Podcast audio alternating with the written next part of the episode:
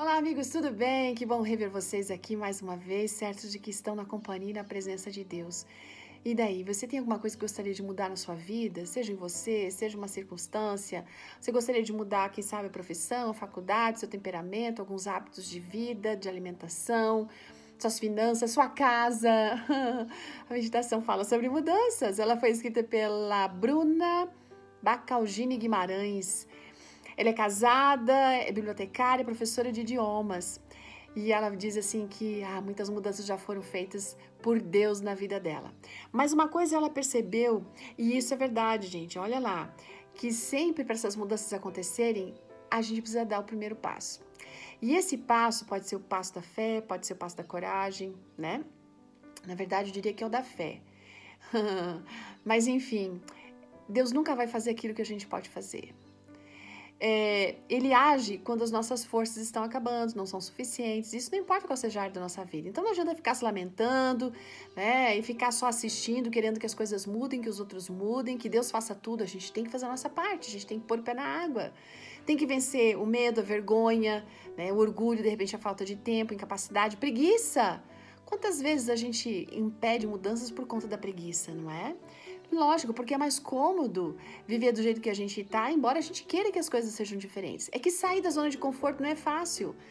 É necessário uh, força, determinação, disciplina. Nossa, disciplina é uma coisa muito séria para gerar essa mudança, essa transformação, certo? Mas a gente precisa enfrentar isso, a gente precisa seguir em frente. É, e aquele medo de que se eu fizer isso e não der certo, e se eu tentar alguma coisa que os outros vão depois ficar zombando de mim, sabe? A Bíblia tem muitos exemplos de pessoas que passaram transformações.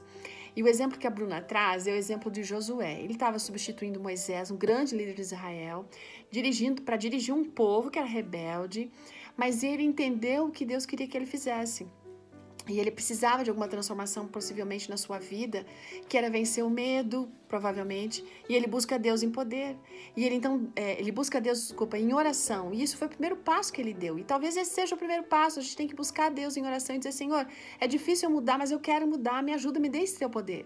E talvez o segundo aspecto é confiar que Deus vai dar esse poder. E quando a gente tem fé de que nós podemos ser transformados e que Deus vai dar esse poder, a gente age. E aí que entra coragem, porque coragem, gente, não é ausência de medo, é você ir apesar do medo.